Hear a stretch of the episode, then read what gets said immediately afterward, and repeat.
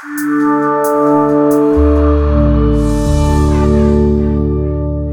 tenemos como panelistas a Philippe Rochet de PR Domótica y del Foro Domótica Doméstica, sobradamente conocido por todos vosotros.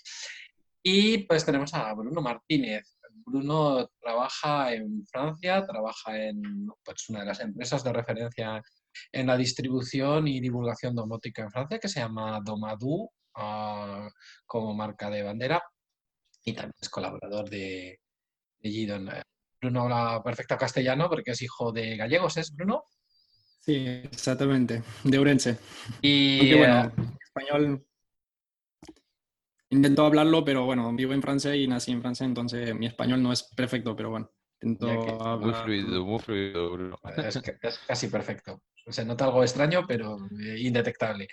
Y, y, bueno, pues Bruno también tiene un, un blog en español que se llama pluyu.com, pluyu escrito P-L-U-Y-U.com, muy interesante con reportajes y casos de uso sobre domótica y aplicaciones de uso profesional, no solo doméstico, y altamente recomendable. Mira, Bruno, te dicen aquí en el chat que hablas mejor que muchos tertulianos.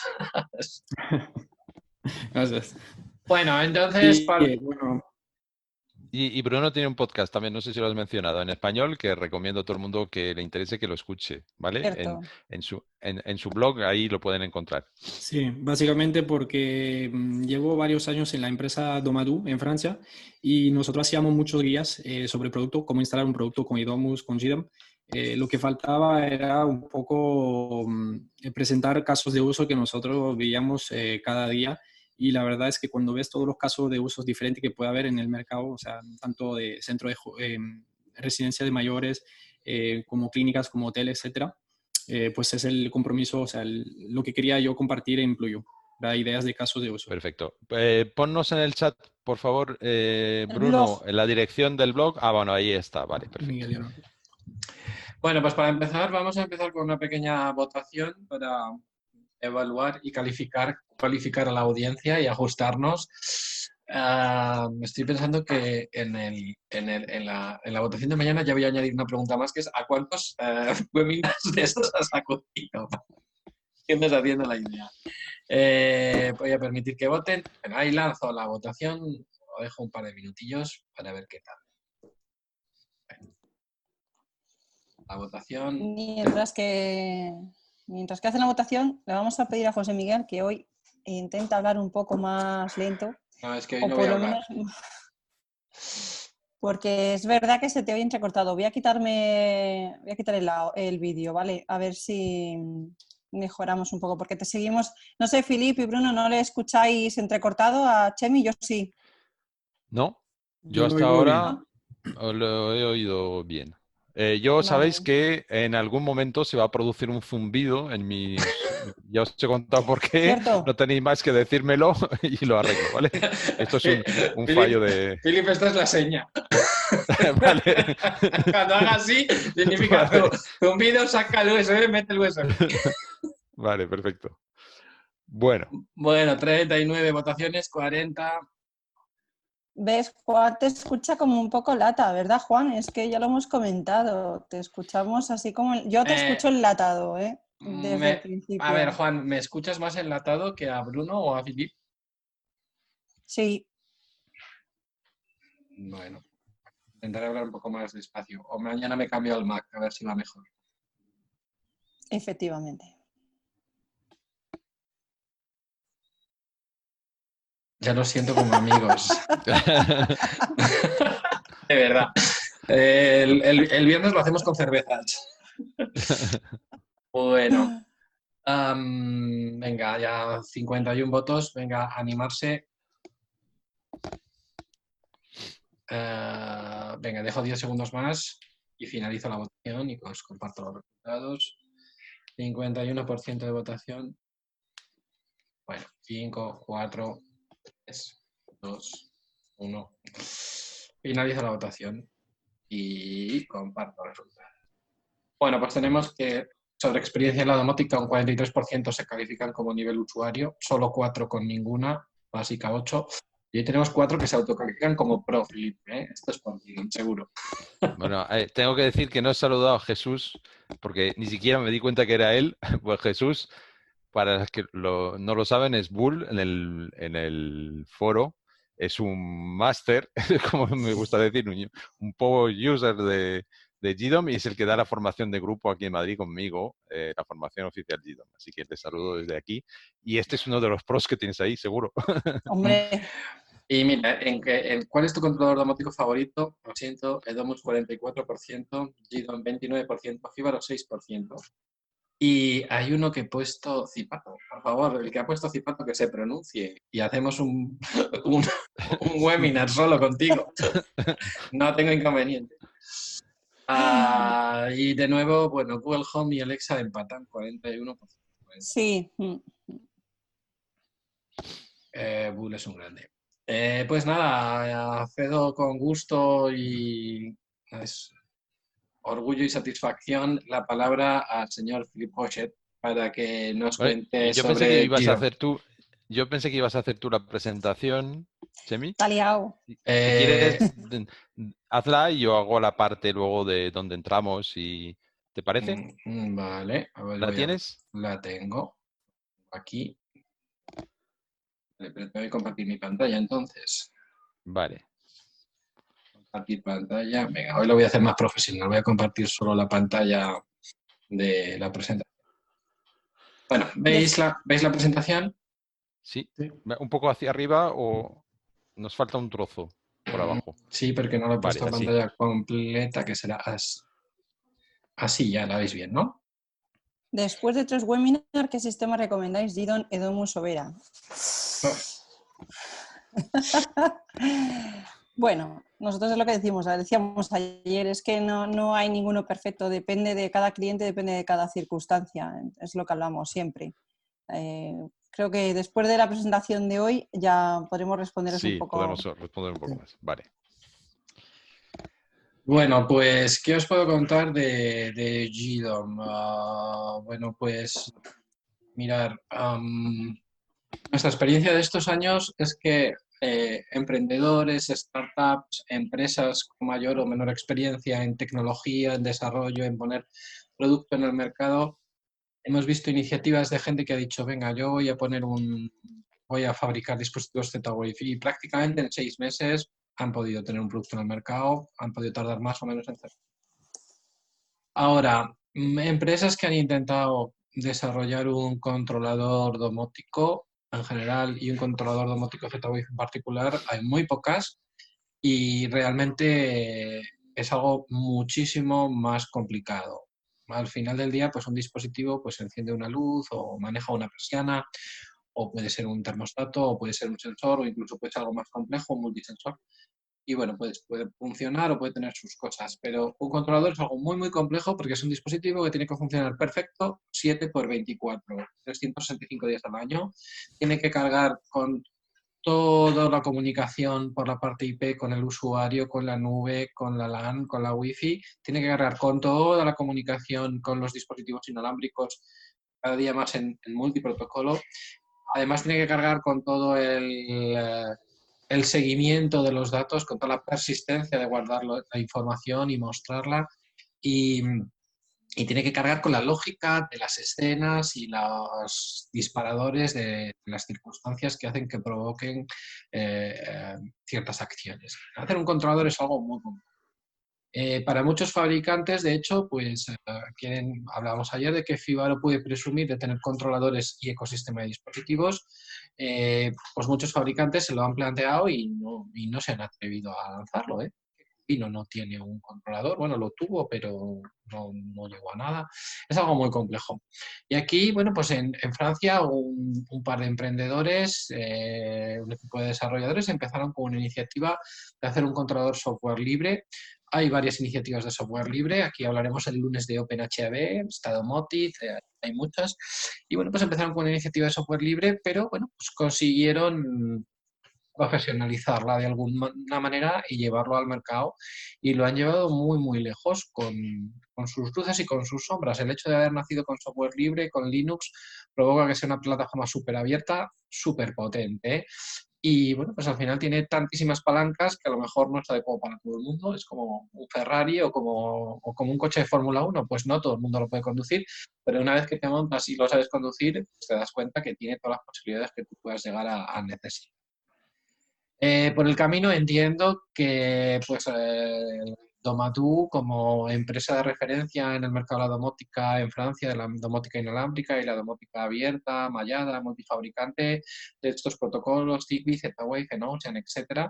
Eh, bueno, pues el eh, o su ámbito de mm, inversores o de empresas del grupo, pues captaron esta, esta iniciativa y vieron pues la necesidad de, tener un, cierto controlador propio. ¿no? Entonces, bueno, a lo mejor Bruno nos puede explicar un poco más en detalle, pero sí que hay un cierto vínculo que no es, que no es secreto entre, entre GDOM y, y Domadou, como, bueno, pues al final fue el grupo industrial eh, Domadou quien le dio el, impulso y el respaldo definitivo a GDOM para ser la realidad que es hoy con eh, pues 30.000 controladores desplegados en el mundo, que no lo puedo decir. ¿Nos puedes decir esto, Bruno? Sí, nosotros hacemos parte de un grupo de tres empresas. Eh, yo hago parte de Domadou específicamente y de Smart Home que, que, es lo mismo que Domadou, es una tienda online de dispositivo, pero dedicado a profesionales. Y pues se han creado la empresa GDOM eh, después de haber tenido una idea de, de Loic y, de Mathieu.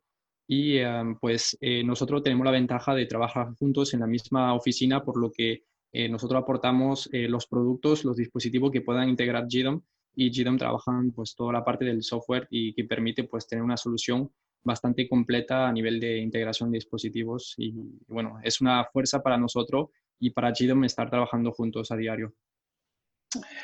Muy bien. Bueno, pues los pilares de GDOM es el, el, open source. Bueno, para los que no lo hayan entendido todavía, pues la pregunta es ¿por qué Wikipedia mató a Encarta? La enciclopedia de Microsoft, con todos los medios de Microsoft, con todo el dinero de Microsoft y con los mejores profesores y editores del mundo escribiendo artículos para la, para la enciclopedia y no tuvo nada que hacer contra Wikipedia, por su la comunidad. Hay mil ejemplos de esto, ¿eh? porque IBM paga miles y miles y miles de millones de dólares por Red Hat, que no deja de ser un software de Linux de software libre, ¿no? Pues, no, pero es que nosotros sabemos Red Hat, sabemos instalarlo, sabemos manejar. Pues esto va un poco por ahí. Ah, bueno, hay unos emprendedores que, que se lanzan, que sí, que su core business está, está basado en, open source, es software libre, cualquiera lo puede hacer y lo puede utilizar, luego lo va a explicar Philip, es que, que dice, me dice que le pregunta muchas veces, ¿pero esto es legal? Pues es absolutamente legal, puedes coger el código, puedes coger el código compilado, instalarte una Raspberry y utilizarlo, y, no, sé si incluso venderlo, no sé si la licencia lo permite, pero, pero sí, es perfectamente, perfectamente legal. Entonces, ¿dónde está la, la fortaleza del open source? Pues sobre todo en la comunidad, en los desarrolladores, ¿no? Y, la fortaleza de China es su enorme comunidad, sobre todo en Francia, cada vez más en España. Eh, y esta enorme comunidad, pues, eh, ah, mira, está eh, que está desarrollando, pues... Sí, que está cortando, sí. Mejoras para mejoras tanto para el GDON, comentabais antes, aportando en las traducciones, aportando en en las mejoras y aportando en, los plugins. ¿vale? Eh, una de las bellezas también de GDOM es que hay un mercado, un market, donde los desarrolladores pueden poner sus desarrollos que mejoran y amplían las capacidades de, de GDOM con estos plugins y se les retribuye por ellos. Tú puedes hacer un plugin y dejarlo gratuito o si es un plugin que te consideras valioso o te ha costado mucho desarrollarlo, pues puedes hacerlo. Y bueno, pues Gidon también entendió desde muy pronto la importancia de la comunidad y la importancia de los desarrolladores y la importancia de remunerarlos. Y la verdad que tiene una comunidad muy fuerte y nos consta que hay desarrolladores que prácticamente viven de sus desarrollos de, para Gidon y de la venta de plugins, ¿no? ¿Es así, eh, Bruno? Sí, sí, exactamente. Hay plugins que, bueno, obviamente eh, tienen más utilidad que otro y, algunos, pues, eh, plugins de personas externas que, que se utilizan mucho a diario. Sí, se escala mucho. Ah, bueno, no, no, no querría dar detalles, pero no, creo que no miento si digo que hay desarrolladores que ingresan más de mil euros al mes por los ingresos que les generan sus plugins desarrollados para la plataforma sí. Quizás no tengo estadísticas eh, detalladas en mi caso, pero puede que sí. Conozco dos o tres desarrolladores que sí tienen plugins bastante utilizados. Luego, bueno, pues ah, la no dependencia de la nube.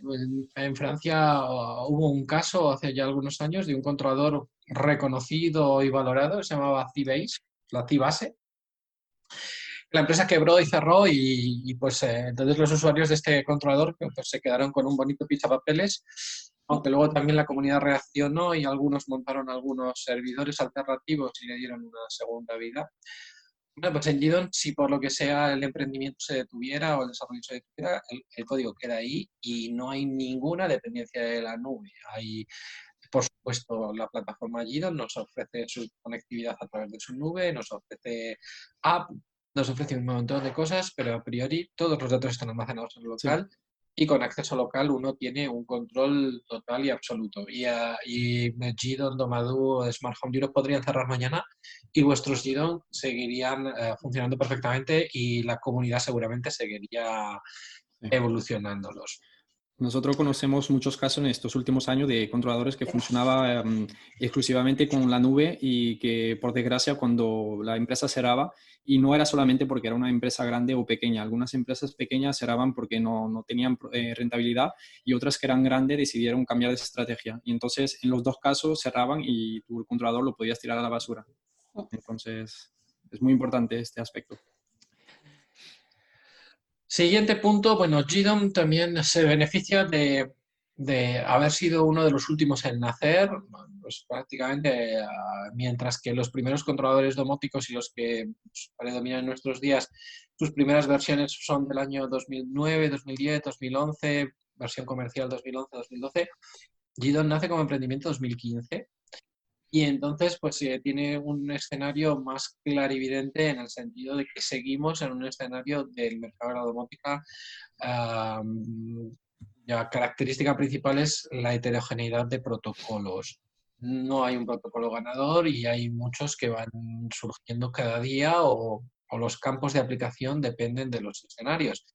Entonces, Gidon es de los que mejor maneja el ser agnóstico tecnológicamente y maneja muy bien los protocolos, eh, sobre todo Z-Wave y Ocean. O sea, las dos versiones nativas que hay hoy por hoy es, eh, tú te puedes comprar el controlador con eh, nativo Z-Wave o nativo en Ocean, pero no hay ningún problema en ponerle un USB y que hable Zigbee, Modbus, LoRa, mm, cualquier protocolo en 433 o integrarlo con Loxon, con Edison.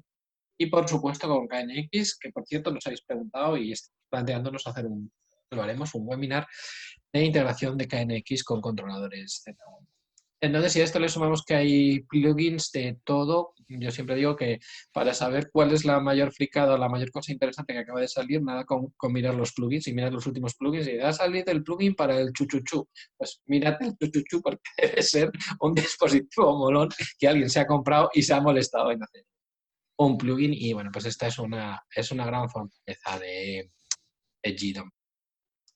Eh, bueno, y la personalización. Bueno, ¿qué podemos decir de la personalización? Bueno, la personalización es un arma de doble filo, ¿vale? Eh, en general, en, los que hayáis tenido experiencia, por ejemplo, con colos mm, que tienen más, más bagaje y más recorrido, como pueda ser KNX, pues nacen con una filosofía de que siempre se, hay que personalizarlo todo, la visualización hay que hacerla prácticamente en cada proyecto desde cero. Eh, sin embargo, pues desde que uno agarra el controlador Vera, el controlador FIBA, el controlador Edomus, la personalización, la visualización, los iconos, el look and feel, eh, cómo es la app, cómo es eh, lo que uno ve en la interfaz web, pues viene hecho. Entonces eso quita mucho trabajo y digamos que da una economía de escala y abarata mucho los costes no permite una personalización. Entonces, eh, cuando digo la personalización es un arma de doble filo, es si un controlador no es personalizable, y bueno, el que lo ha fabricado lo ha fabricado muy bien, pues fenomenal. Pero en muchas ocasiones y en proyectos más profesionales, pues sí que necesitamos ajustarnos a las necesidades del cliente, no solo de look and feel, sino pues de usabilidad, de botones, de reportes, de alarmas, de etcétera. Entonces, para el no iniciado, pues Gidon puede ser un poco desesperante porque después de toda la parafernalia de ponerme en marcha, poner el plugin, ya lo tengo, incluye un dispositivo, ¿he terminado? No, no he terminado. Tengo que añadirlo a la visualización, tengo que tocar 25 parámetros más. Pero bueno, es, matizable este, esto, Chemi. Es, es, cierto, es como lo cuentas si quieres personalizar, pero sí es verdad que tienes un dashboard donde automáticamente tienes tus dispositivos con tus widgets y vas a poder controlarlo. Me- No, me- no asustemos a la gente. Me, me- me- tampoco. me rí- me río porque en realidad te estaba provocando para que me interrumpieras. Así que hay un dashboard, lo voy a enseñar después. De Eh, hecho, hay mucha gente que yo, yo mismo, eh, yo mismo, para mi, eh, mi GDOM, pues uso el dashboard, personalizo poco. Claro. Pero es verdad para que para cliente final, cuando eres integrador, instalador, ahí sí hay un trabajo de personalización que es maravilloso porque puedes hacer lo que quieras, pero efectivamente pueden ser horas de trabajo. En realidad, en realidad lo que quería decir es que ah, puede asustar un poco al principio, pero merece la pena pasar la curva de aprendizaje esta de la personalización, porque luego los resultados son estratosféricos. Y entonces no, no es para tanto. Pero a mucha gente le asusta y le echa para atrás.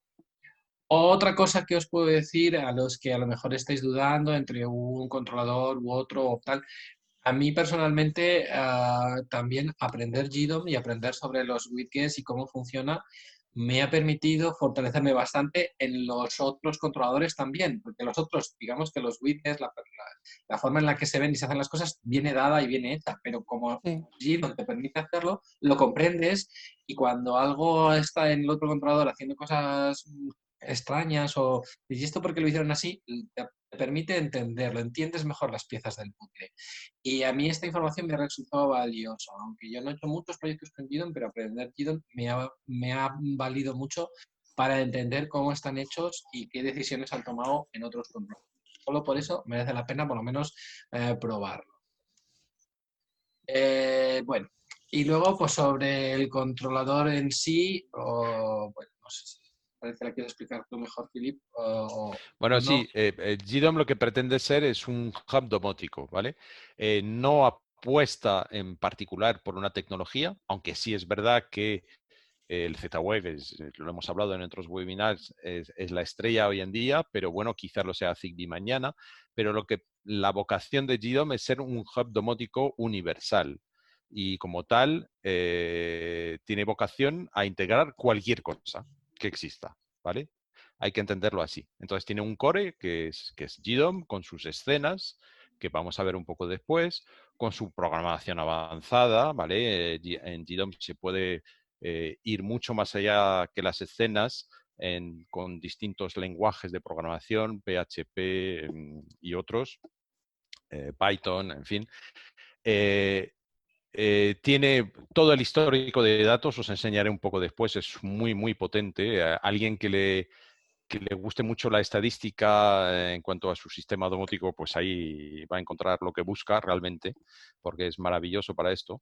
Tiene una API, lo que permite integrarlo en, en otros sistemas. A nivel profesional hemos hecho proyectos donde lo que hay detrás es un GDOM, pero el GDOM no se ve para nada. Lo que se ve es la aplicación de una empresa, y, pero lo que hay detrás es un GDOM realmente, ¿vale?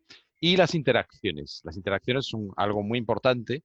Eh, es una funcionalidad que yo no he visto en otro controlador de este tipo y que te permite eh, hablar con tu sistema domótico, vamos a decir hablar, comunicarte a través de varios canales, bien por escrito, bien por voz, a través de un asistente de voz, eh, bien por, por ejemplo, por un chat. Entonces es algo, una funcionalidad muy, muy potente. Eh, pues, por, eh, pues por, por ejemplo, el ejemplo típico es eh, comunicarse con tu sistema GDOM a través de Telegram y tú le preguntas pues qué temperatura hace o eh, activa la alarma, desactiva la alarma, lo puedes hacer de esta manera. Y luego tiene todo un sistema de plugins que ya hemos mencionado. Algunos de ellos son oficiales del equipo de GDOM y otros son de desarrolladores terceros, lo que nos da eh, precisamente lo que viene a apoyar esto del hub domótico universal, ¿no? Es decir, GDOM habla con todo lo que se pueda hablar, todo lo que te permite hablar con ello, GDOM ahí está para, para hablar con ellos, ¿vale?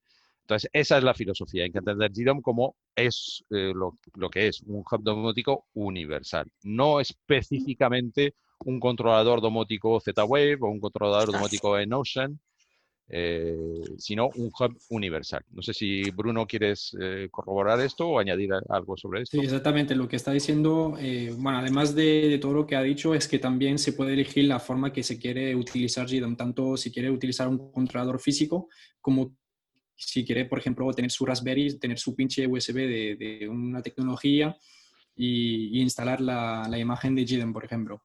Incluso aquí en Francia eh, tenemos una, bueno, GDOM ha hecho una colaboración con un operador de telecomunicación eh, muy conocido aquí, que es Free, eh, en la que, pues, en la caja de Internet, donde pues, nosotros normalmente tenemos Internet y la televisión, pues en esa misma caja se puede instalar GDOM y detrás se le pone el pincho de la tecnología que se quiere o utilizar el market para algunas funciones y, no necesita ni siquiera tener un controlador Z-Wave o controlador Zigbee o en sea.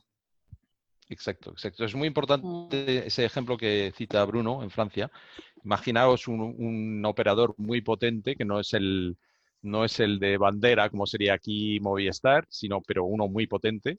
Eh, que eh, en Francia el mercado de Internet es algo distinto. Cuando tú coges una conexión a Internet, te eh, instalan no un router, sino podríamos llamar algo así como un centro multimedia, ¿no? que te da la conexión a Internet, pero también te da la conexión con los canales de televisión y otras muchas funcionalidades. Free, ese operador, es famoso por esto porque siempre ha vendido unas cajas que llaman, llaman ahí box caja, eh, muy avanzadas, eh, y precisamente ha optado, en, su última versión, mm, ha optado por ofrecer servicios de domótica a través de Somfy, entre otras cosas, y eh, recientemente ha dado la posibilidad de instalar Giro. O sea que, para que veáis, ¿Y cómo se instala? Pues con una máquina virtual, ¿vale? Por lo tanto, los que sois un poco más, pues, estáis un poco más puestos en esto de la informática, GDOM también se puede instalar, se puede virtualizar en una máquina virtual. De hecho, tiene muchas ventajas hacerlo así, ¿vale? ¿Seguimos, Chemi? Eh, sí, bueno, pues eh, otra de las fortalezas de GDOM es que tiene una arquitectura que permite hacer despliegues con un solo controlador, como controlador central, eh, primario manejando una red Z-Wave o despliegues multicontrolador, hacer controladores secundarios o se pueden unir los diferentes controladores por la misma red TCP/IP, lo cual lo hace muy atractivo sobre todo para despliegues en sector no residencial, en sector terciario, en industria, etcétera, etcétera. Eh, mientras que en otros controladores la arquitectura multicontrolador está pensada sobre todo para viviendas medianas o grandes, aquí está pensada para despliegues de muchas unidades. No sé si uno tiene algún ejemplo que nos ilustre esto, que hayan desplegado. Eh, bueno, en edificios eh, se ha utilizado algunas veces en varios GDOM, en las partes comunes, eh, si no me equivoco, y utilizan el, el plugin G-Link, que, gracias a esto pues, pueden recuperar todas las informaciones eh, recolectada por varios GDOM que serían como esclavo y un GDOM maestro que recupera toda esa información. Sí. En, el despliegue turístico también se hace mucho, donde las partes comunes de un edificio se gestionan eh, con un GDOM y que vea a su vez eh, todos los demás, ¿vale? Muy bien, bueno, ¿Cómo interactuamos con el GDOM? Pues por supuesto, pues la primera forma de interactuar con el GDON es por la interfaz web. Muchas veces nos preguntan personas que vienen del ámbito de la domótica o iniciados, nos dicen, bueno, ¿qué programa necesito para manejar mi controlador domótico? Pues no necesitas ningún programa, necesitas un navegador de Internet, un Google Chrome o un Firefox o un Internet Explorer. Bueno, y, y pues nada, pones la IP del controlador y tienes la interfaz web donde tienes todo el control. Y luego, pues bueno, en, en particular, se publican como web server pues, diferentes diseños con diferentes visualizaciones que se quiere elegir. Pueden ser paneles con información y con botones de actuación, pueden ser planos con diferentes eh, elementos sobre ellos, planos en 2D, planos en 3D. Y por supuesto, pues está la, app. podemos utilizar la app o podemos utilizar la app vía web. Eh, eh, el, interfaz o el servidor web tiene esta tecnología que se llama adaptativa o responsive. Es, capaz de detectar si te has, conectado desde un dispositivo móvil o desde un navegador de Internet y pues puedes ver y manejar con total comunidad con tu dedo en el, en el móvil la, la instalación. Bueno. Aquí entramos ya en el capítulo un poco de servicios y bueno, aquí hay que explicar algunas cosas que nos preguntan siempre. Bueno, pues hemos dicho que GDOM es una empresa nacida con una software libre y tú puedes coger el código o puedes coger el código compilado, instalarlo donde quieras y utilizarlo. Entonces, GDOM de qué vive? Pues vive del servicio, vive de asesorar y crear proyectos y dar instalaciones y también vive pues, de los eh, service packs o de dar accesos remotos por túnel seguro o, o hacerte una monitorización o backup en la nube o de los plugins a través del GDOM. Vamos, este modelo que ya cada vez estamos más acostumbrados de freemium, de que muchas de las funcionalidades son gratuitas, pero cuando quieres estar un poco, pues claro, a, a ellos quieren, eh, tienen que facturar. Entonces, eh, Bueno, sobre el, sobre el Service Pack voy a hacer un Eh, entonces te- explicar te- lo que es. te paso lo del Service Pack, explícalo de una vez y para siempre que va a quedar grabado. Vale. Eh, GDOM funciona un poco como un teléfono móvil, es decir, tú te compras un teléfono iOS o Android y automáticamente lo primero que vas a hacer casi es crearte una cuenta o en la App Store o en Google Play. Porque esa es lo que te va a permitir luego descargarte aplicaciones. En GDOM es eh, muy parecido a esto. Eh, vas a tener que crearte, vas a tener, no tienes por qué hacerlo, pero te recomiendo que lo hagas, crearte una cuenta en el GDOM Market, ¿vale? Eso es totalmente gratuito y en el GDOM Market es donde te vas a poder, eh, vas a poder encontrar todos los eh, plugins disponibles para instalar en tu GDOM. Entonces te conviene hacerte esta cuenta Market, enlazar esa cuenta Market con tu GDOM en local para poder hacer estas eh, instalaciones de plugins. Eh, luego, eh, viene con un Service Pack. Si lo descargas eh, de Internet en software libre, el Service Pack se llama Community y no trae nada, nada más que este nombre, no te trae ningún servicio añadido. Pero si tú compras un GDOM comercial, vamos a llamar, que vende la empresa GDOM, que son dos modelos, bueno, para gran público un modelo, GDOM Smart, ¿vale? Y para los profesionales GDOM Pro. Entonces estos GDOMs vienen con un Service Pack, eh, que es un pack, como dice su nombre, un pack de servicios. ¿Qué incluye esto? Pues distintos servicios en función del Service Pack que tengas. De, eh, por ejemplo, si compras un GDOM Smart, viene con el Service Pack Power, que te incluye el acceso remoto, porque os recuerdo que GDOM es un eh, controlador que funciona en local. Por lo tanto, para acceder desde fuera, eh, o bien te lo montas tú, ya eh, explicó ayer eh, Chemi que con Fíbaro, pues mucha gente no usa el acceso de Fíbaro, sino que usa una VPN, podríamos hacerlo así. O si no entiendes nada de esto y lo quieres facilitar, pues GDOM te da ese acceso remoto de forma muy sencillo. Después voy a explicar cómo se hace. Bueno, pues eso entra en el Service Pack Power, por ejemplo. Service Pack Power también incluye algunos, eh, algunos plugins oficiales que son de pago, pues te los incluye directamente Sí, con ese Alarma Service y RFX.com.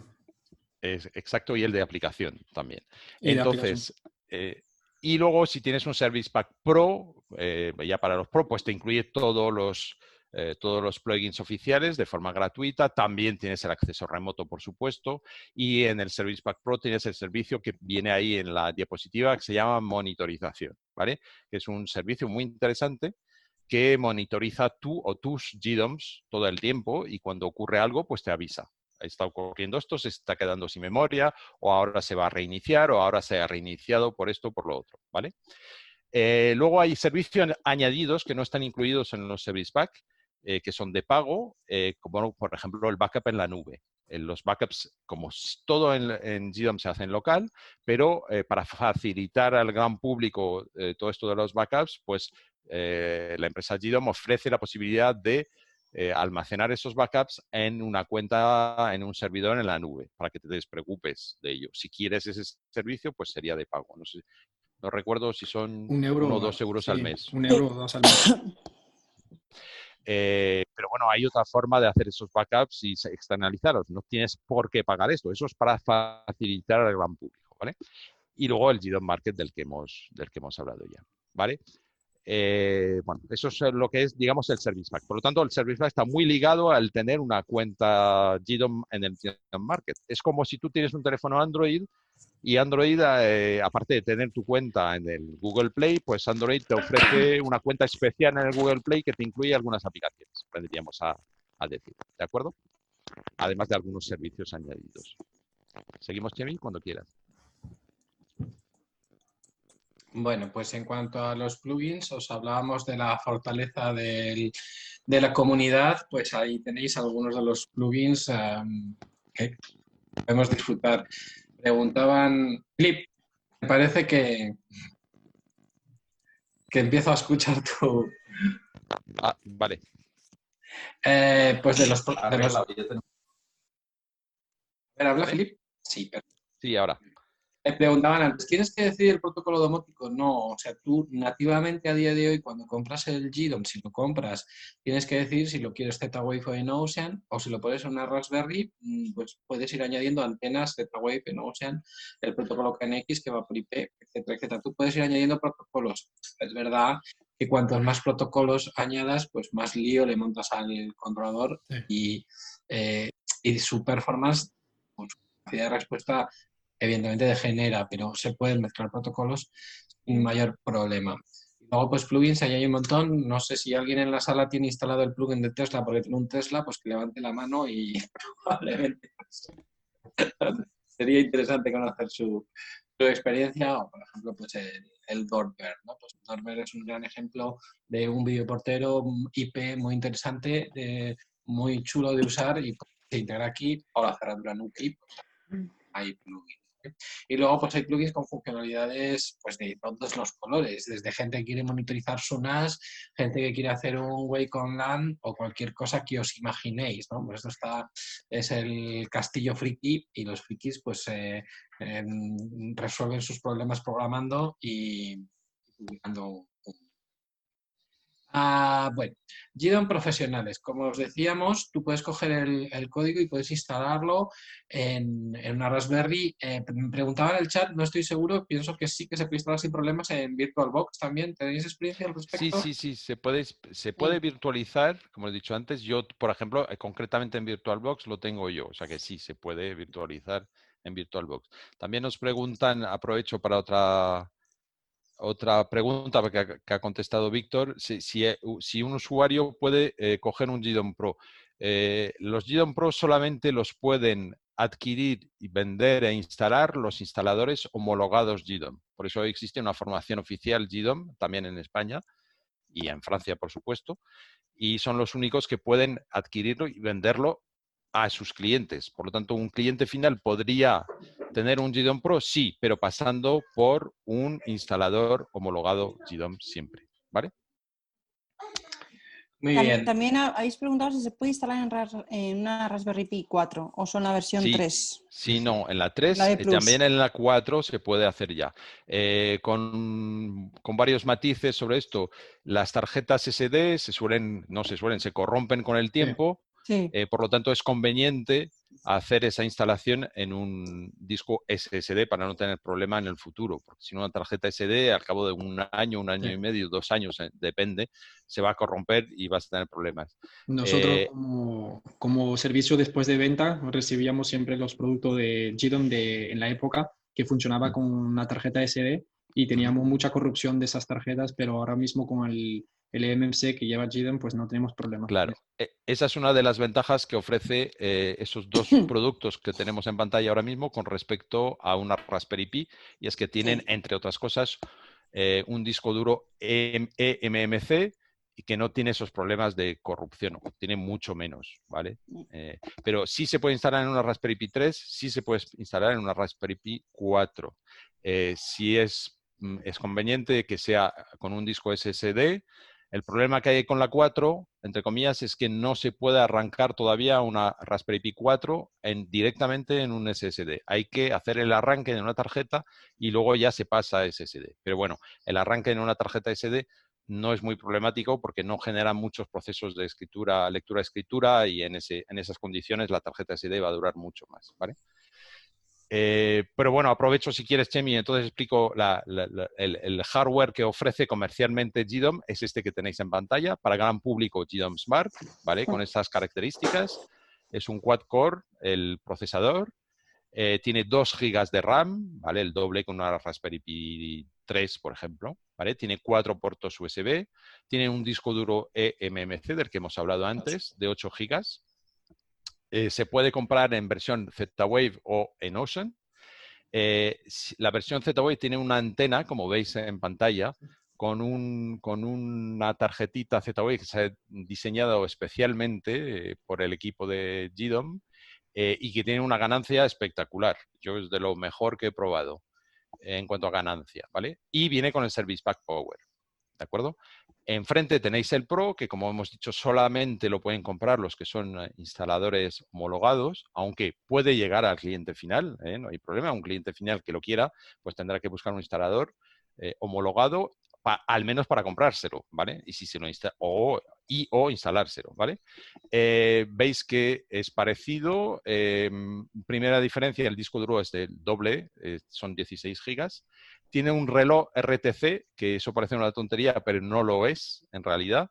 Eh, eso significa que en la versión Smart, como en muchos controladores domóticos como el Domos y otros, la hora la coge de Internet. Y entonces si pierde Internet, la conexión a Internet durante mucho tiempo, pierde la hora, un controlador. Y eso puede generar problemas a la hora de ejecutar escenas que estén basadas en la hora. Bueno, pues el Pro tiene un reloj RTC, por lo tanto no pierde la hora nunca, ¿vale? Eh, viene con un dongle Wi-Fi y un dongle Bluetooth. Muy, muy interesante el Bluetooth. Todo lo que ofrece Bluetooth eh, en GDOM, que es mucho. Si queréis, luego hablaremos un poco de ello. También existe versión Z-Wave, versión en Ocean. Tiene formato car DIN, como veis. Y viene con el Service Pack Pro, que es el más eh, extendido que existe hoy en día. ¿Vale? Bueno, pues hablando del Service Pro y los GDOS Pro, puedes ah, comentar la siguiente transparencia. Vale, pues eh, ya entramos en, terreno profesional. Los profesionales, eh, GDOM es un controlador ya muy orientado al sector profesional, ¿vale? Tiene una formación para, profesionales, que como decía existe aquí también en España, eh, y tiene herramientas para profesionales su, propia definición eh, como hub domótico eh, universal eh, le empuja a ello, ¿no? Hemos visto que tiene plugins que permiten integrar KNX o plugins que permiten integrar Loxon, ¿vale? Y eso es muy importante a la hora de hacer crecer instalaciones, porque hay gente que tiene instalaciones KNX en su casa y que de repente dicen, bueno, pues ahora quiero más cosas. Y, pero piden presupuestos en KNX, se sale de lo que ellos pueden pagar y si tú ofreces GDOM, pues puedes hacer crecer una instalación eh, que esté basada en KNX, aprovechar ese KNX y el resto hacerlo en, otras, eh, en otros protocolos, en Z-Wave, por ejemplo. O sea que muy orientado esta parte al profesional. Eh, y también existe lo que llamamos una herramienta de gestión de parque, que es para los profesionales que se forman y que son al final instaladores homologados GDOM, es una herramienta que permite gestionar todos, todos los GM Pro que despliegas en, en tu clientela. ¿Vale? Un poco lo que hemos visto en Edomus, no sé si lo vimos en Edomus, lo mencionaste el otro día, que existe una mm, herramienta de gestión de parque, pero mucho más limitada que esta. La de sí. es muy, muy potente, muy, muy potente.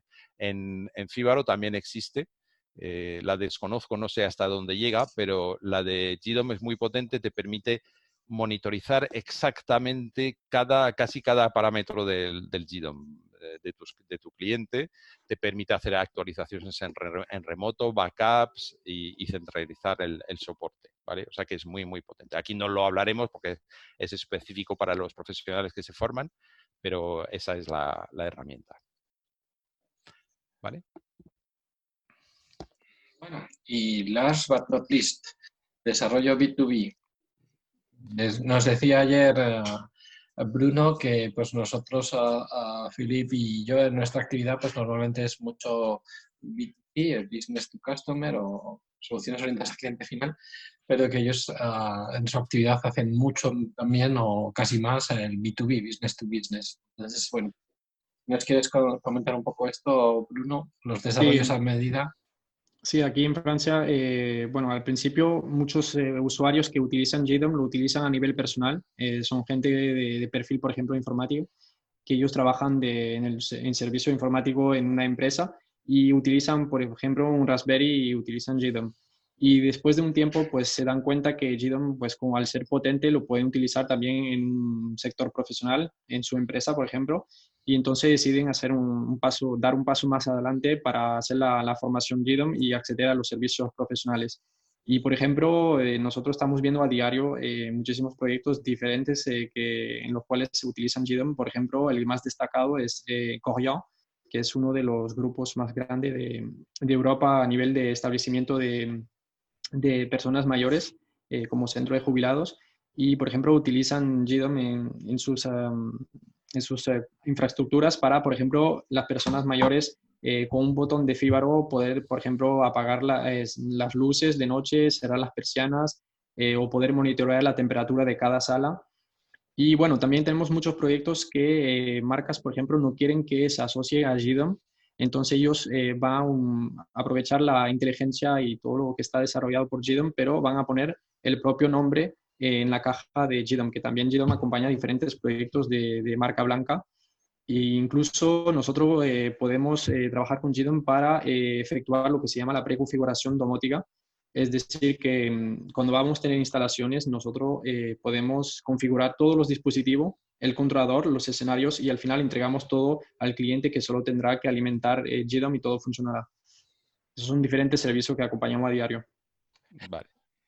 Perfecto. Muy bien. De hecho, de hecho, nosotros aquí en Domótica Da Vinci y, yo hemos hecho algún algunos proyectos aquí en España con este formato, ¿no? Donde se personaliza GDOM y todo esto. O sea que es más para nivel empresa, pero bueno, que lo sepáis. Bueno, pues si queréis, eh, voy a compartir mi pantalla a partir de ahora para enseñaros desde cero lo que ocurre cuando tenemos, entramos en un GDOM. Obviamente no voy a, instalar, no, no voy a explicar aquí cómo instalar un GDOM desde cero en una Raspberry Pi, por ejemplo, eh, porque podríamos estar horas. Eh, que sepáis que se puede hacer. Si vais al blog de Domótica Doméstica o al foro vais a encontrar información sobre esto cómo hacerlo, o podéis recurrir a, un GDOM eh, comercial como el GDOM Smart, por ejemplo, para empezar. Eh, pero es verdad que si tenéis otro controlador y no os atrevéis todavía, pues bueno, eh, pasar por una Raspberry Pi es una buena forma de, empezar. Mucha gente empieza así y lo recomiendo. Incluso si no tenéis eso, hemos hablado que se puede virtualizar con VirtualBox, por ejemplo, entonces pues no tengáis miedo de, empezar por ahí. Está muy bien. Es una primera toma de contacto que está muy bien. ¿vale? Entonces voy a compartir mi pantalla. Vale. ¿Lo veis? ¿Sí? ¿Se ve? Vale, ¿me confirmáis? Vale, eso es un GDOM eh, recién, eso es un GDOM, si no recuerdo mal, V4 instalado en una Raspberry Pi 3B Plus, ¿vale? Para que se, tengáis todos los datos. Eh, recién instalado, ¿vale? Ni siquiera lo he probado. Aunque eso es lo que os encontráis la primera vez que tenéis un GDOM instalado. Lo primero que tenéis que hacer es localizarlo en la red local. Porque como veis, no sé si veis ahí arriba, hay una dirección IP puesta. Si pincháis aquí, que no sé por qué no carga ahora mismo. A ver. Bueno, no carga, pero bueno, si le dais aquí, va a hacer un escaneo de red y os va a decir los GDOMs que hay en la red local, sin estar logueado, sin tener cuenta ni nada, ¿de acuerdo? Ah, ha funcionado finalmente. Bueno, vale, ha encontrado el mío, pero no, no los otros muchos que tengo aquí. Ese es el mío personal. Bueno, entonces, eh, una vez que sabéis la dirección IP, la ponéis en el, eh, en el navegador, eh, no es más complicado que esto, y en la primera conexión entráis con admin, admin. Siempre va a ser así, ¿de acuerdo? Al entrar con admin admin, veis primero que está en francés, por defecto está en francés esta parte, luego os enseñaré cómo ponerlo en, español, que es una de las primeras cosas que vamos a hacer. Aquí lo primero que nos dice es que cambiemos la contraseña, ¿vale? Bien, entonces la, cambia, la, la voy a cambiar. Le pongo una contraseña. La repito y, me he equivocado, como veis.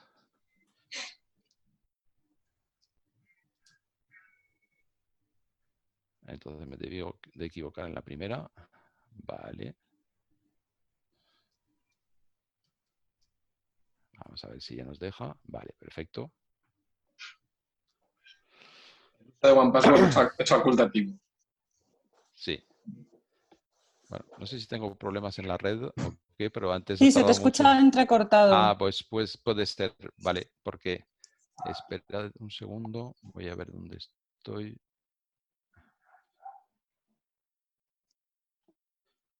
Voy a recargar, a ver. Vale. Eh, bueno, ya he entrado. Había un, mm, he entrado porque tenía problema en la red. Me veis, ¿verdad? Veis en la pantalla. Había un paso siguiente que era meter tu cuenta Market, ¿vale? Que mm, desgraciadamente ha pasado. Pero la siguiente pantalla era, vale, has cambiado tu, has cambiado tu contraseña, perfecto. Ahora dime cuál es tu cuenta Market. Porque te ofrece la posibilidad de vincular tu GIDON con tu cuenta Market, que os he contado antes, que es como tener una cuenta en la, App Store, por ejemplo. ¿Vale? Entonces, ¿dónde se hace una cuenta Market? Pues aquí, que os he enseñado antes, en gidon.com barra market. ¿Vale? Vais aquí, os hacéis una cuenta, aquí está en francés, pero una vez que la hagáis luego estará en español, os, eh, abrís una cuenta y vinculáis con el GDAM. Si no lo hacéis en el paso que nos hemos saltado, se puede hacer posteriormente. Os voy a enseñar dónde. Y aquí, bueno, pues nos da la bienvenida con un panel en francés. Entonces yo lo voy a cerrar. Le voy a decir que ya no me lo ponga y lo voy a cerrar. Y veis que tengo una advertencia que está en francés también. Os diré lo que es después. Y lo primero que voy a hacer es irme a configuración para poner esto en español, ¿vale? Para que sea más amigable voy a esta rueda dentada aquí. Bueno, pues no, me equivoqué. Esto es un GDOM 3, versión 3, no es un 4. Luego os, os enseñé un 4. Voy a la parte de configuración. Y aquí voy a elegir ah. eh, el idioma. ¿Vale? Y aquí le voy a poner un nombre a mi idioma que estoy, lo voy a llamar webinar. Tengo que decir que a mí también me va muy lento aquí, no sé si es por el, por el webinar o bueno, es lo mismo. Y voy a recargar una vez cambiado el idioma para que me cambie el idioma. Recargo la página y ya debería verlo en español efectivamente. ¿Vale? O sea que lo primero que he hecho es irme aquí, rueda dentada, configuración, para ponerlo en español. Lo segundo que voy a hacer, ya que no lo he podido hacer en el paso anterior que me he saltado, es ir a esta pestaña y meterle aquí mi cuenta Market, ¿vale? Esto lo voy a hacer para que luego eh, podamos instalar plugins, que os quiero enseñar cómo, cómo, instalar plugins. Voy a meter aquí una de mis cuentas Market. Eh, un segundo.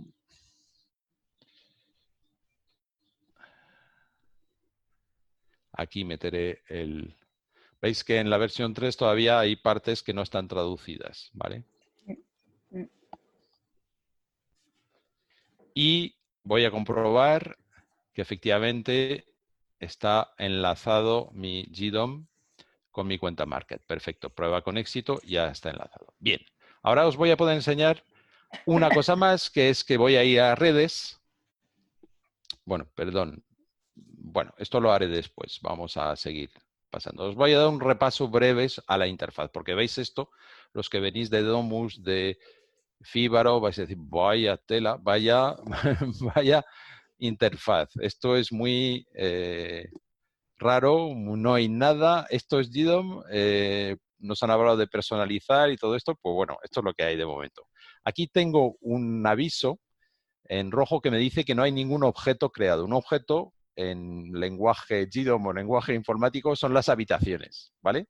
No tengo ninguna habitación creada, entonces yo voy a crear alguna para que veáis cómo se hace y que se nos quite este, este aviso que parece muy, muy peligroso ahí en rojo. Veis que aquí en esta parte tengo objetos, que son las habitaciones. Se crean de forma muy sencilla. Aquí, pulsando en añadir, voy a crear, por ejemplo, salón, ¿vale? Bien, podría elegir un icono. No voy a detenerme en todas las posibilidades que tiene, todas las opciones que tiene esto. ¿Vale? Ya he creado una habitación que se llama salón. Voy a crear otra que se llama mm, dormitorio. ¿Vale?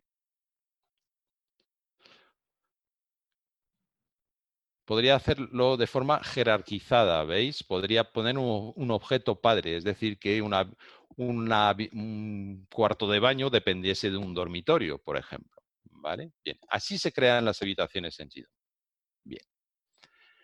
Vale, ya tenemos habitaciones, vuelvo a mi pantalla inicial y esto es lo que tenemos. Ahora tenemos un GDOM totalmente virgen que yo he instalado en su versión open source, en una Raspberry Pi, y que por lo tanto no trae absolutamente nada. Cuando tú te compras un GDOM Smart o un GDOM Pro, viene más preparado, viene con algunas cosas ya instaladas, como algunos plugins instalados. Cuando tú te lo descargas y te lo instalas, viene sin nada, ¿vale? Ahora mismo me voy a esta parte, bueno, voy a repasar un poco la interfaz, que ahora de momento no os puedo enseñar mucho. Aquí habéis visto que es la parte de configuración, tenemos las copias de seguridad, os enseño lo más importante, aquí la gestión de usuarios, donde yo puedo crear usuarios que sean administradores o usuarios limitados, que significa que no verían nada de la parte de configuración, solamente podrían controlar el sistema, o también podría eh, crear usuarios que son limitados, en cuyo caso voy a poder limitar exactamente todos los dispositivos que van a ver y todos los dispositivos sobre los que van a poder actuar. ¿vale?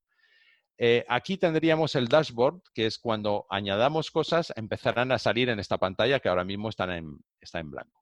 ¿vale? Y muy importante, y vamos a empezar por esto, es la parte de los plugins. Repito lo que hemos machacado un poco antes, y es que GDOM es un hub domótico.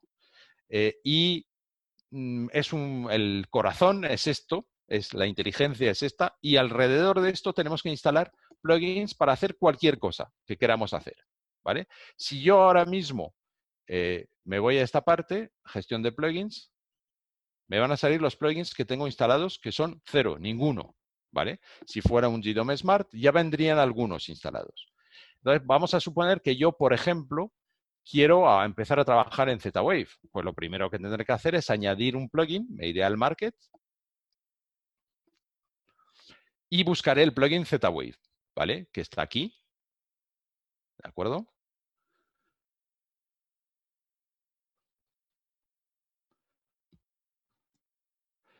Lo instalaré ¿Vale? Lo instalo de esta manera. Ahora mismo lo que está haciendo es conectarse al market.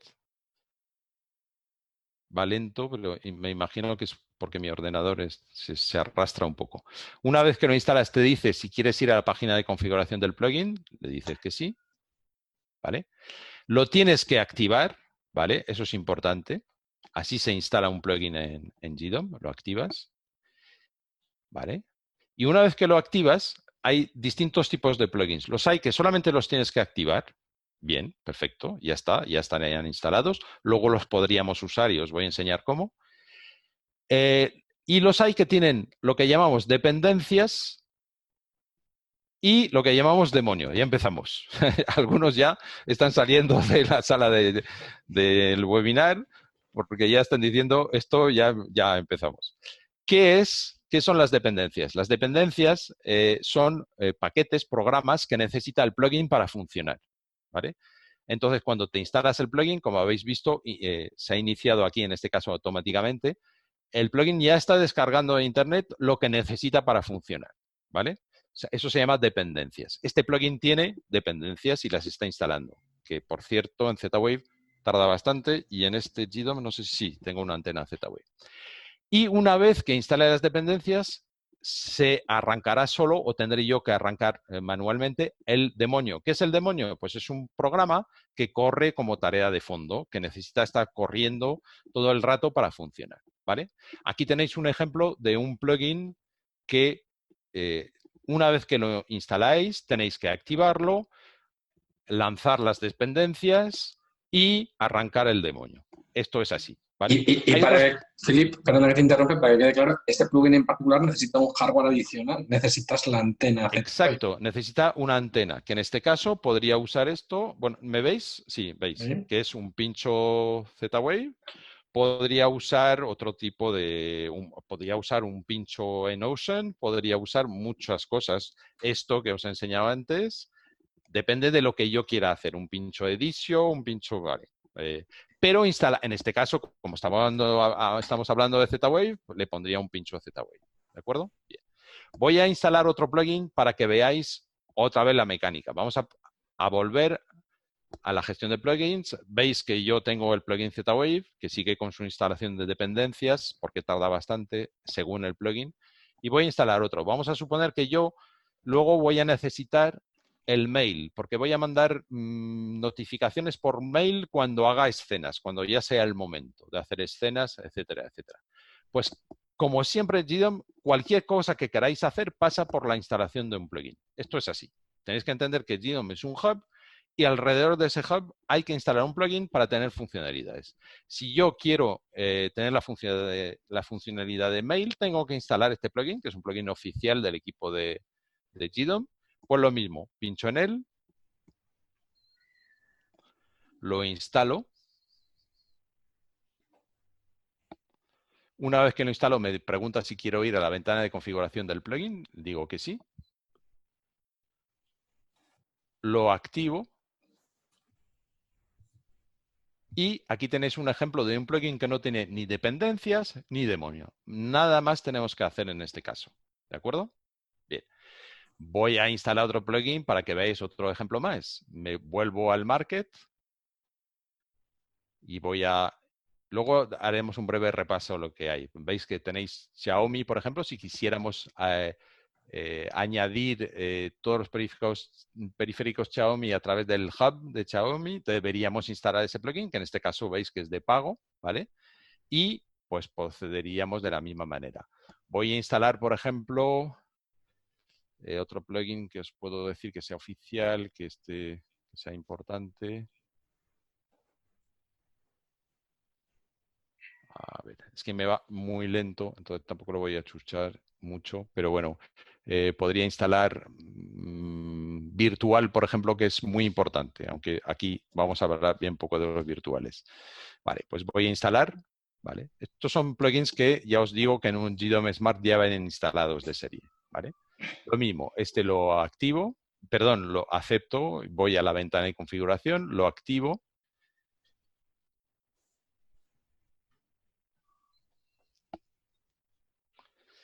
Y este es un plugin también que no tiene ni dependencias ni, eh, ni demonio. ¿De acuerdo? Una vez que hemos instalado los plugins que, queremos, aparecen por aquí.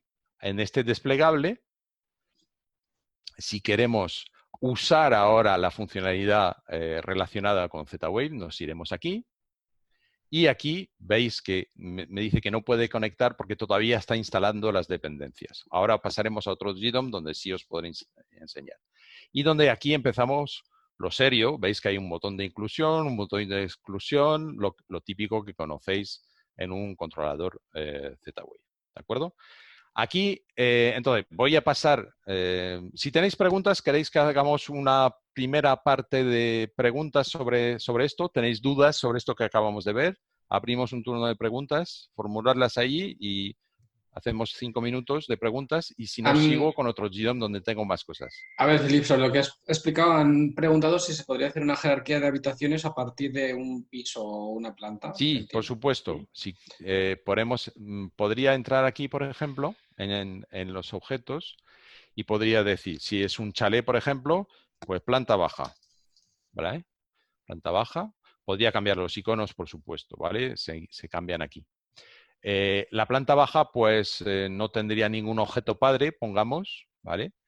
Y en cambio, luego mis habitaciones que he creado aquí, el dormitorio, podría decirle que el dormitorio es el de la planta baja, entonces su objeto padre sería planta baja, ¿vale? De tal forma que estoy jerarquizando, ¿vale? Eso creo que contesta a la pregunta. Así se hace. ¿Alguna pregunta más? Eh, si, recomendamos la virtualización bajo Docker, pues esto siempre es recomendable se puede hacer, para hacer pruebas. Se puede hacer, está explicado en la eh, documentación oficial eh, cómo hacerlo. Yo no lo he hecho bajo Docker, pero se puede hacer. Aquí pregunta Roberto Herrera, ¿cómo se puede cambiar la contraseña de la cuenta? Porque dice que hay un usuario que sí que accede a su cuenta del market, pero no al GDOM porque tengo fallo en la contraseña. Claro, la cuenta del market tiene sus credenciales, la cuenta del GDOM tiene las suyas, no tienen nada que ver las unas con las otras. Eh, si no, voy a desloguearme de aquí. Eh, vale.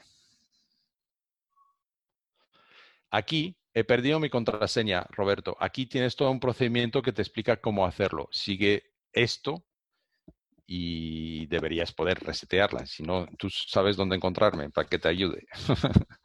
¿Qué más? ¿Algunas, más, ¿Algunas preguntas más sobre esto? Eh, lo de virtualización de Docker. ¿Se puede instalar en Raspberry Pi en USB? ¿Se puede instalar en Raspberry Pi en USB? Esta pregunta la entiendo muy bien, habéis contestado un poco. ¿Se puede reunir múltiples protocolos como KNX, Z-Wave y después pasarlo todo a los tres asistentes de voz, eh, Google, Amazon y HomeKit? Sí, es decir, GDOM una vez que tú integras en GDOM lo que tú quieras, eh, es un hub, por lo tanto, a partir de ahí tú gestionas todo lo que tengas en ese hub a través de sus escenas y todas sus funcionalidades, incluidas asistentes de voz. Sí, eh, si hay varios Vale. GIDOs en una misma instalación, ¿se pueden hacer escenas combinando los dispositivos incluidos en los diferentes Sí. GIDO? eso, eso no lo voy a explicar aquí, pero sí. ¿Cómo se eh, vinculan dos GDOMs entre sí? A través de un plugin que se llama GDOM Link, ¿vale? Vale. hace que, resumiendo mucho, hace que eh, el- los dos GDOM, eh, un GDOM pueda ver lo que tiene el otro y el otro pueda ver el que tiene el primer GDOM. Como si lo tuviera en local, exactamente. Por ejemplo, tienes un enchufe en un GDOM y, y un interruptor en el otro GDOM. Pues al final con GDOM Link vas a tener el, el interruptor y, la- y- y- y el enchufe en el mismo GDOM y van a poder trabajar como si Mm. estuvieran en, físicamente en el mismo, sin ningún tipo de, de problema. ¿Vale? Eh, ¿es, Y- posi- Sí, dime. es posible descargar un plano de la vivienda o hacer Sí. uno para la app? Eh, para la app, eh, para la app yo creo que no. A ver, la app está en pleno mm, proceso de remozado profundo. Pero para la web sí, ¿no? Para la web sí se pueden subir. De hecho, ahora voy a explicar este apartado con un GDOM que tiene más cosas porque aquí tenemos pocas. Hasta, hasta esta parte, ¿alguna pregunta? Voy. ¿Sí? Eh, lo de que, repetir lo de que si la micro SD se corrompe, que se puede hacer instalación en una memoria USB. Ah, vale. Es, eh, no, es, no, no es ninguna ventaja hacer una eh, ven- un pincho USB porque es la misma tecnología que una. Se corrompe también mucho un pincho USB. Mm. No ganamos nada. Si queremos evitar el problema de corrupción, nos tenemos que ir a un, a un SSD o a un disco duro mecánico, si queremos, pero que es más lento que un disco SSD. ¿vale? Au- Aún así, no hay que asustarse. Quiero decir que para probar, eh, si tienes una tarjeta SD, no sé quién pregunta, pero lo, lo- lo Koldo. podéis hacer sin ningún miedo, que va a durar, no, no se va a corromper mañana, ¿vale? Bien.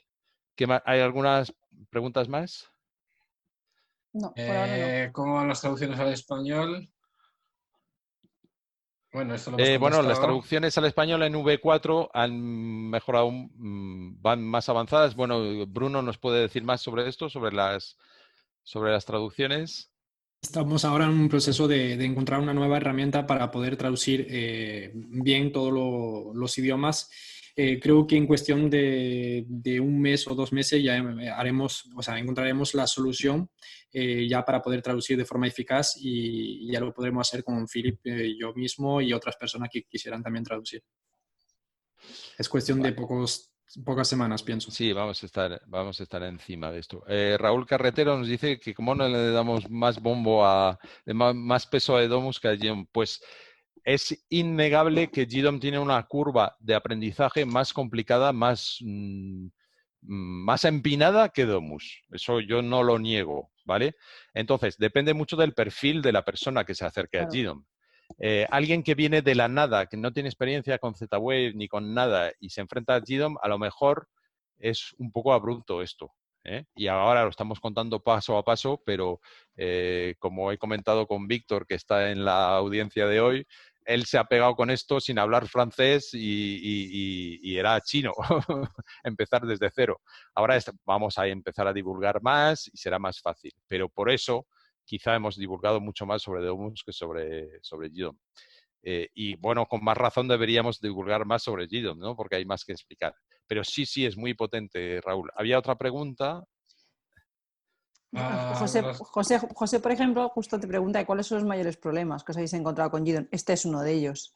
Eso es uno de ellos que te tienes que hacer a ellos. Y mm, digamos, bueno, hay gente que empieza por ahí, ¿eh? Jesús, que da la formación conmigo en Madrid, Eh, Jesús eh, empezó desde la nada sin hablar francés y, se ha hecho maestro de esto. Quiero decir que, pero bueno, Jesús tiene un perfil de informático. Eh, a ver, entonces, bueno, estoy un poco... Yo, yo creo que el que haya pasado por otro controlador, sin ser informático, sin tener perfil, ya, ya tiene bases ya tiene una base como para ya pasarse digamos, ¿vale? No lo animo a hacerlo, que cada uno haga lo que quiera, ¿vale? Eso es personal, pero que alguien que no tiene perfil informático, que no haya tocado Linux en su vida, que no sepa lo que es una Raspberry Pi, pues a lo mejor le es más difícil empezar con esto. Es verdad que GDOM Smart, toda esa parte comercial, simplifica mucho las cosas, ¿vale? No es lo mismo comprarse un GDOM Smart que está preparado que montárselo uno mismo en una Raspberry Pi, no tiene nada que ver. Pero bueno, es verdad que yo creo que GDOM mm, necesita más acompañamiento que un Edomus, por ejemplo. ¿eh? Bien, aquí tenéis en pantalla un GDOM V4, en este caso, será la, nueva versión, ¿vale? Que veis que la interfaz está más refinada, digamos, a mí me gusta más. Y eso es un GDOM para un proyecto que os puedo enseñar, no es nada secreto. Eh, bueno, donde veis un poco la representación gráfica. Lo que tenéis en pantalla es el dashboard es lo que tenéis aquí, ¿vale? Lo que ahora se llama eh, Bruno salpicadero, bueno, que no está mal, que sería la traducción en español, pero que antes era dashboard y bueno. A veces puede que haya sido traducciones automáticas, que obviamente nosotros eh, no... Vale. Yo, yo, creo que aquí habría que mantener dashboard quizá por, por el tema de que siempre se ha llamado dashboard, y, pero bueno, salpicadero se entiende. Eh, entonces, en el dashboard, cada vez que incluís un dispositivo, vamos a hablar de Z-Wave, por ejemplo, lo que tenéis en pantalla, aquí hay un poco de todo, por eso he elegido esto. Aquí tenéis Z-Wave, tenéis Netatmo, tenéis LoRa incluso, tenéis un montón de cosas aquí. Así para que veáis que esto realmente es un hub universal, ¿vale? Eh, cuando, cada vez que incluimos un dispositivo, ahora os voy a enseñar cómo se hace en, Z-Wave, eh, pues aparece en el dashboard automáticamente en la habitación en el que lo hayamos puesto. El proyecto me imponía hacerlo de otra forma. Pero veis que lo que he llamado aquí sensores de interior en realidad podría ser habitación o dormitorio o entrada, ¿vale? Para que nos entendamos, ¿vale? Y entonces, pues así aparece automáticamente en el dashboard, que es lo que hablábamos antes cuando Chemi decía, hay que personalizar en GDOM. Bueno, sí, hay que personalizar, pero el dashboard se crea solo, ¿vale? Es verdad que estas vistas yo me las he trabajado un poco. Eso se llama widget. Lo que veis aquí es la representación gráfica de un dispositivo. Pues me los he trabajado un poco. Estos que veis aquí para que sean más bonitos. ¿vale? Mm, bien, pero esa es la parte que es automática. Hay otra parte en GDOM que está aquí. Ese es el salpicadero, repito. Y hay una parte que se llama vistas y una parte que se llama diseño y diseño 3D. Los diseños es os enseñaré luego, no tengo aquí, tengo algunos que he desplegado pero que no puedo enseñar. Es para que veáis lo que se puede conseguir. ¿vale? El diseño es verdad que está muy enfocado, pensado para quizá una tableta, ¿no? Una tableta, una tablet que pones en la pared y entonces donde tú puedes hacer el diseño que tú quieras exactamente, ¿de acuerdo? Eh, las vistas son parecidas al salpicadero, al dashboard, pero tú, en vez de que se clasifique automáticamente por habitaciones, tú puedes clasificar de otra manera tus dispositivos. Y no solamente de otra manera, por ejemplo, pues, en vez de que salgan los dispositivos por dormitorio, pues puedes hacer que salgan nada más que los dispositivos de calefacción, por ejemplo.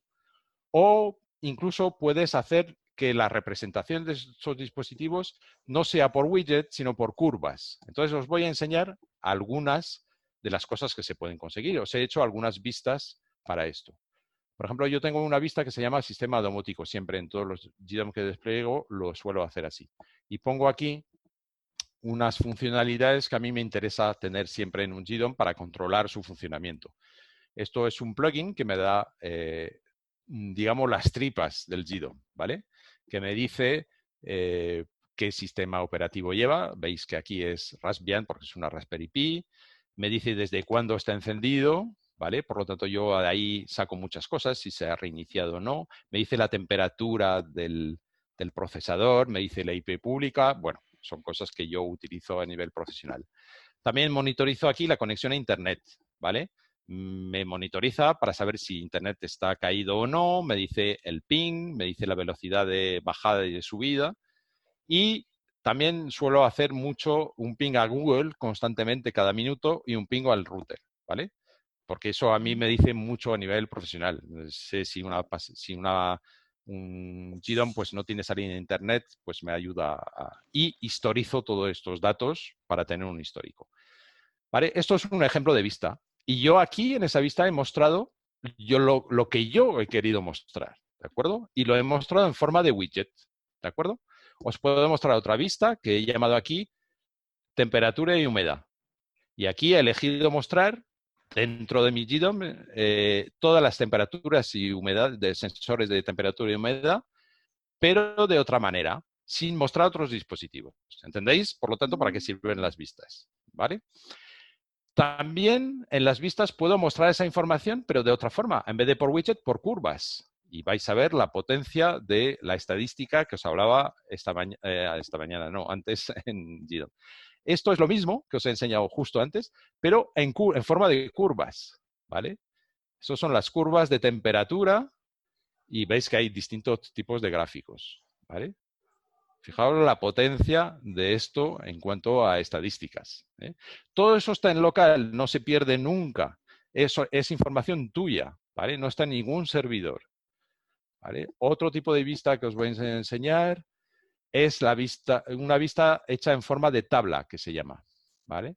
Pues aquí los, mostramos los datos que yo quiero mostrar, que en este caso son de una estación Netatmo, y pues he decidido presentar los datos de esta manera, ¿vale? Porque para mí me dice más, ¿vale? Y me mide la temperatura en dormitorio, salón, exterior, el CO2, la presión y el ruido. ¿De acuerdo? Entendéis que estos son las vistas. Otro ejemplo, os voy a enseñar un gráfico circular para que veáis que se pueden hacer un montón de cosas. ¿De acuerdo? Por lo tanto, toda la parte de datos, de estadística, es muy importante en GDOM eh, si vuelvo al salpicadero, que os recuerdo que es lo que se hace solo cuando inscribes un dispositivo, tú en GDOM puedes elegir los datos que vas a historizar, es decir, los datos que vas a guardar en el histórico. Eh, yo, por ejemplo, todos estos datos de temperatura los tengo historizados, que significa que si yo pincho aquí en ellos, inmediatamente GDOM me genera la curva de este dato. Inmediatamente. O sea que a nivel estadístico es muy, muy, muy potente. Aquí, además, puedo exportar estos datos en muchos formatos. Incluso los puedo exportar hacia una plataforma que se llama High Charts Cloud, que, que está enlazada directamente, donde tú puedes almacenar tus datos, presentarlos de muchas maneras. Bueno, aquí voy a pasar, no tenemos mucho tiempo para todo esto. Eh, Philip, preguntan, preguntan cuál es el plugin que has usado para la vista esta de sistema domótico, donde veíamos la CPU, la carga del sistema. Bueno, pues os voy a enseñar los plugins que tengo en este sistema para que os hagáis una idea. ¿Recordáis cómo he instalado antes plugins? Pues vamos a ver lo que tengo aquí, ¿vale? Lo que tengo aquí instalado en este GDOM es esto. El que habéis visto es el monitoring, que está aquí. Hay, dos que se llama monitoring, uno que es oficial y otro que no es oficial, que es un tercero, pero es un recomendado. Yo es el que uso, ¿vale? Y os recomiendo usarlo. Y ese es el que habéis visto antes en la vista, ¿vale? Y estos son los que tengo instalados aquí, algunos ejemplos, ¿vale? Para medir la velocidad de la conexión uso este, ¿vale? Por supuesto tengo Z-Wave, que ahora vamos a entrar un poco más en detalle en él. Tengo la de estación de Tatmo. Tengo LoRa, porque tengo sensores LoRa, Aquí os enseñaré después. Que Olora es otra tecnología. Eh, en fin, pues estos son los que tengo instalados. El GDOM Link que os hablaba antes para hacer que varios GDOM hablen entre sí, ¿vale? Y vean lo que dispositivos que tienen los otros GDOMs. Eh, Entonces, volvamos, por ejemplo, al Z-Wave. Philip, eh, estos son los plugins que tengo instalado. Como veis, tengo Z-Wave en este GDOM. Entonces, yo ahora quiero incluir, os voy a enseñar un poco las tripas de ese plugin Z-Wave, que es muy, muy, muy potente. Yo no he visto... Sí. Empiezas a gosear otra vez, es que ha pasado otra hora. Descansa un momento. Sí. Es que estamos eh, hablando mucho. Eh, bueno, em, ahora sí, ¿se oye bien? Perfecto, gracias. Ah, preguntan por aquí si se pueden utilizar los pins de la Raspberry con GDOM. Entiendo que sí, que habrá un, sí, un, los plugin GPIO Sí, ¿te refieres al puerto GPIO? Sí, se Sí. puede usar para varias Pre- cosas. sí. Preguntaban por el plugin de Modbus, entiendo que lo hay, porque están todas Sí, las pero es un transparencias. plugin profesional y lo hay, existe, efectivamente, sí. Y ya que lo pero dices, quizá tenga información más avanzada sobre el Modbus. Me me parece que el plugin no está disponible en el market en este momento, pero creo que ya lo pueden preguntar si lo necesitan Sí, y porque lo van a publicar estos días porque tienen que ajustar algunos detalles. Pero Eso es es. cuestión también de, de días o semanas, pero algunos ya lo utilizan. preguntan cómo planteamos la formación para profesionales, así que haz un poco de publicidad y cómo pueden... Bueno, pues la formación para profesionales eh, la damos generalmente en Madrid, Jesús y yo, en grupos de hasta ocho personas. Eh, la programamos cuando hay demanda. La última en grupo grande eh, de, siete ocho personas fue, en, Jesús se acordará, yo no sé, octubre, noviembre. Eh, luego, cuando hay para proyectos concretos eh, en empresas pequeñas o pequeños grupos o hay que viajar, la doy yo en solitario. Eh, pero bueno, en estos tiempos de confinamiento obviamente no la podemos dar, entonces me han autorizado a dar esa formación profesional eh, desde GDOM de forma individual, eh, face to face, ¿vale? Por videoconferencia durante el confinamiento. Por lo tanto, si alguien está interesado en darla, pues que, que se ponga en contacto conmigo y lo organizaremos. ¿Sí? Estoy interesado. Ah, vale. Eh, aquí, aquí alguien pregunta, hace un tiempo perdí mi Gidom por corrupción de la SD y entonces las actualizaciones eran un poco una lotería. ¿Ha mejorado el proceso? Eh, pero hace mucho, ¿no? Eh, Javier, que en una tarjeta SD sí, es muy estable todo. no, no hay problema ahora mismo con esto, con actualizar. Ahora sí. Javier, Ah, eh, Javier, eres Nix, ¿no? Eh, estoy en lo cierto, te identifico bien. Era, era también, también hubo problemas, sobre todo cuando hicieron, sacaron el Android y todo esto. Sí, pero no, no, no, es- Pero- es, muy, muy Pero estable esto, ahora. esto mismo. ahora sí, sí, uno actualiza con toda muy, muy- tranquilidad, incluso muy el paso, estable. el paso a la 4 y tal es. Sí, sí, sí, muy estable. Entonces, eh, vamos a ver un poco las tripas Bueno, de ese pues, plugin eh, Z-Wave. A no, a no ser que haya una pregunta más. No, yo- no, simplemente decirte, Felipe, que son las seis y media pasadas. Uf, Entonces, tampoco. mm, Vale, no quiero voy a hacer que, mucho eh, más. se- que seas un poco selectivo. vale, voy a ser muy, muy selectivo. Os voy a enseñar cuatro cosas, que es, una vez que instaláis los plugins, eh, vais aquí y aparecen aquí. Si, si hiciéramos Z-Wave, nos iríamos aquí. ¿Y dónde se incluyen los dispositivos? Pues aquí tenéis el botón, le dais, modo seguro, no modo no seguro, como en otro, en otro controlador, exclusión, aquí aparecen los dispositivos Z-Wave que tenemos incluidos. Y la gran potencia de esto es toda la información que nos ofrece el controlador, eh, digamos, el motor Z-Wave de GDOM, que es muchísima información. No he visto yo eh, algo tan potente en otro controlador Z-Wave, ¿vale? Eh, por ejemplo, aquí tenemos la tabla de enrutamiento, que los que usáis GDOM, eh, perdón, Edomus lo vais a reconocer. Esto es, es muy pequeña, esta tabla. Pero hay algo muy importante, y no voy a poder entrar en detalles más porque no tengo más tiempo, pero aquí tenemos el gráfico de la red, que eso nos da muchísima información a la hora de hacer una red mallada robusta, ¿de acuerdo? Ahora os puedo enseñar si queréis, voy a minimizar Con, esto, eh, ciento y pico dispositivos y esta es la red mallada, ¿vale? Esto nos da información muy, muy importante. Eso me lo da GDOM, es una captura de pantalla. Y aquí tenéis una tabla de enrutamiento ya con ciento y pico dispositivos, donde todo esto pues hay que saber interpretarlo obviamente, pero te da, es una herramienta, una herramienta muy, muy, muy, muy potente. Em, eh, también el motor Z-Wave de GDOM nos permite hacer muchas cosas. Cuando una entrevista no está bien hecha entre el controlador y el dispositivo, no tienes que por qué excluir, volver a incluir. GDOM te permite completar la entrevista, ¿vale? Es un motor, digamos, profesional. Es verdad que está basado, lo hemos comentado al principio antes de empezar, en OpenZWave y a algunos nos gustaría que fuera un motor propio de GDOM y eso quizá llegue pronto, pero es muy, muy interesante todo lo que ofrece. Eh, Eh, me, me gustaría comentar que en cuanto a las herramientas que ofrece, eh, a- algunas las los que habréis probado el software libre se llama Domotic, eh, tienes, como está también basado en las librerías OpenZWave, tiene cosas parecidas. Y es verdad que en cuanto a herramientas esas que has mostrado, ah, el único controlador que va tan lejos, eh, y aquí hago un poco de publicidad, es el, el software de Zway.me. Eh, los controladores basados en este software tienen un modo experto donde es muy parecido, puedes ver la matriz, puedes ver la malla, puedes mm, retomar la entrevista clase de comando, clase de comando. Y esto tenemos previsto el webinar del viernes, eh, es lo que quiero enseñaros. Cómo uh, el, modo experto del ZWayMe entra en las, en las tripas de ver todo el detalle, el SDK, etcétera, etcétera, de cada dispositivo y de información muy valiosa. Esto se puede ver en, en GDON y se puede ver con los controladores de, de ZWayMe y hacer cosas muy, muy de detalle de uh, si el dispositivo no funciona aquí igual que el otro, pero son el mismo modelo y la misma marca, pero tienen diferente versión de firmware, cosas así, se puede, se puede ver y esto, ver, esto este detalle que es muy, muy técnico lo vamos a ver en, en el webinar pues... el viernes. Y bueno, por ilustrarlo, en la herramienta oficial de la Z-Wave Alias, la Installer Tool que ellos venden a los que hacen el curso, es una idea, es una Raspberry Pi con un software de ZWayMe y con estas herramientas y esta, estos menús que acaba de enseñar Philip, más o menos, que lo puedes incluir en una red y ver todo el detalle.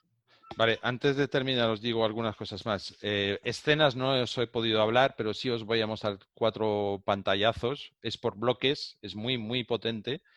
Deciros que en GDOM también eh, hay funciones muy, muy interesantes, como la función ask, que es súper interesante en domótica. Es una función que te permite parar una escena para que el controlador te pregunte lo que tiene que hacer en un momento dado. Por ejemplo, si bajas las persianas todos los días a las 10, pues puedes hacer que el controlador en ese momento se te pregunte a ti y te mande un, eh, pues un telegram o por mail, oye, son las 10, ¿debo de bajar las persianas? Y entonces tú puedes programar para que eh, eh, haga algo si no contestas o si contestas, es la función, este, existe la función tan, tendencia también que es súper importante, existen variables, o sea que es muy, muy, muy potente a la hora de programar. Y también sencillo, porque es programación por bloques. Aquí tengo dos pantallazos de, para que os hagáis una idea rápida, porque no vamos a tener más tiempo. Son bloques que arrastras, ¿vale? Es una lógica de si pasa esto, entonces pasa lo otro. Eh, básicamente. ¿De acuerdo? Eso es una escena. Esta es otra, para que os hagáis una idea de cómo se programa. ¿Vale? Pero no es nada difícil, se aprende y es muy manejable. Y aquí os he puesto unos ejemplos de diseños que no os he podido enseñar. Estos son diseños. Es algo que tú puedes personalizar totalmente especialmente interesante a la hora de tener una tablet en la pared, por ejemplo, y mostrar lo que tú quieras para controlar lo que tú quieras en tu, en tu sistema domótico. Aquí tenemos otros ejemplos, ¿vale? Aquí en 3D. Y aquí. ¿Vale? Pues y eres un podríamos, artista. Y podríamos seguir así. No son míos, ¿eh? No son míos. Vale, te, te traslado una última pregunta. ¿Recomiendas migrar de la versión 3 a la versión 4? ¿Algún consejo para no morir en el intento? Esto por el chat. A ver, eh, ahora mismo yo, si lo vais a instalar en OpenSURF, venga a la 4 directamente. No mm, yo opino que hay que pasar a la 4 directamente, ¿vale? Eh, ¿Qué más? Había otras preguntas. Sí, decía- hay una- yo hay antes una- decía arriba que si se quema un dispositivo en Edumus no hay manera de excluirlo. Sí, sí, sí, la hay, la hay. La hay, habría, bueno, eso era más propio de Domus, pues si te vas al foro lo hablamos y te digo cómo hacerlo. ¿En GDAM es posible excluir un dispositivo dañado? Sí, por supuesto. El motor Z-Wave es muy potente y permite excluir un nodo que no responda. Sí se puede hacer. ¿vale? Hay hay una pregunta para Bruno de cómo se hace para agregar un producto que no está en la base de datos Z-Wave. Eh, no sé si esto lo podéis hacer vosotros o dependéis de los desarrollos de las librerías Z-Wave. Eh, nosotros, bueno, cuando tenemos producto en mano, eh, lo podemos transmitir a GDOM y ellos pueden ver, según la importancia del producto, si el producto merece la pena ser integrado o no. Porque, por desgracia, existen tantos productos que eh, muchas veces hay que trabajar en esto y entonces, según la prioridad, pues lo pueden integrar o no. Entonces, no dudéis en contactarme si queréis alguna integración. ¿Algún foro en español? Sí, domótica doméstica, señor Raúl Carretero. Es el Sí. foro. En domótica doméstica arriba hay dos guías, una en, sobre Domus muy completa, otra sobre GDOM cada día más completa. Muy bien, pues yo creo que vamos a cerrar con esta pregunta tan interesante que tenemos. Víctor Jumilla Manzaneda. La pregunta es para los cuatro, así que quiero que las contestéis los tres y yo, los cuatro. Dice, una pregunta para los cuatro. De los que llevamos en estos tres días, para un instalador electricista de viviendas entre Gidon, Fíbaro y Edomus, ¿cuál elegirías? Eh, bueno. Yo, yo lo tengo fácil, pero claro, cada uno tiene una visión. Bueno, a ver, mi respuesta sería que como instalador electricista probablemente lo que más valores es el tiempo y no sé cuáles son tus capacidades informáticas. Y a no ser que sean proyectos muy a medida o muy específicos, eh, que sí que yo lo llevaría a un tiro, no, proyectos replicables, y vamos a hacer 25 lavanderías. Pues, pues sí que podría hacerse un desarrollo muy específico con GDOM.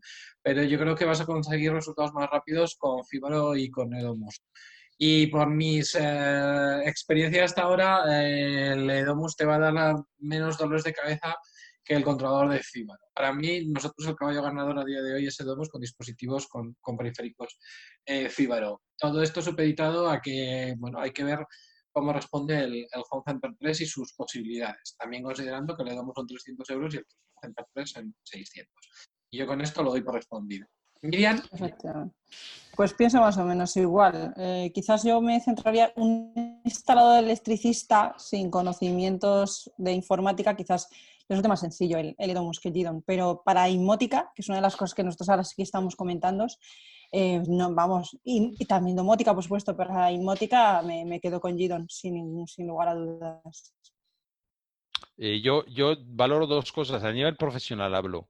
Valoro dos cosas, perfil de la instalación, perfil del cliente final. En mm. función de la instalación voy a decidir si voy a montar Edomus o si voy a montar eh, GDOM. Eh, no monto Fibaro, lo siento. Monto periféricos Fibaro, que para mí van a misa, pero no monto controlador Fibaro. Eh, cada uno tiene sus cosas. ¿Vale? Entonces, en función del perfil de instalación voy a elegir. y en función del perfil del cliente final también. Si el cliente final quiere aprender un poco, quiere tocar, le voy a montar un Edomus. Si no quiere saber nada y no me va a tocar nada, entonces le monto un Gido. ¿Vale? Bruno. Pues yo pienso igual que vosotros. Eh, nosotros cuando tenemos eh, clientes que, por ejemplo, han instalado Idomus, todos nos dicen lo mismo. No tenemos ningún problema cuando instalamos Idomus porque el cliente final eh, lo utiliza perfectamente, no es difícil de utilizar, de manejar ahora sí, cuando un electricista necesita un proyecto profesional donde es más importante, no es una vivienda personal, sino un, edificio, una lavandería o lo que sea, pues ahí es más eh, recomendable utilizar GDOM. Y sabiendo que también GDOM puede acompañar de A a Z al instalador, el electricista, es decir, que a veces incluso tenemos servicios de llave en mano que nosotros configuramos todo, el electricista recibe las cajas donde está indicado las etiquetas de los dispositivos, donde los tienen que instalar, entonces el electricista solo tendrá que alimentar los dispositivos y ya todo estará comunicando con GDOM y con los escenarios preparados. Entonces va a depender mucho de, del proyecto, ¿no?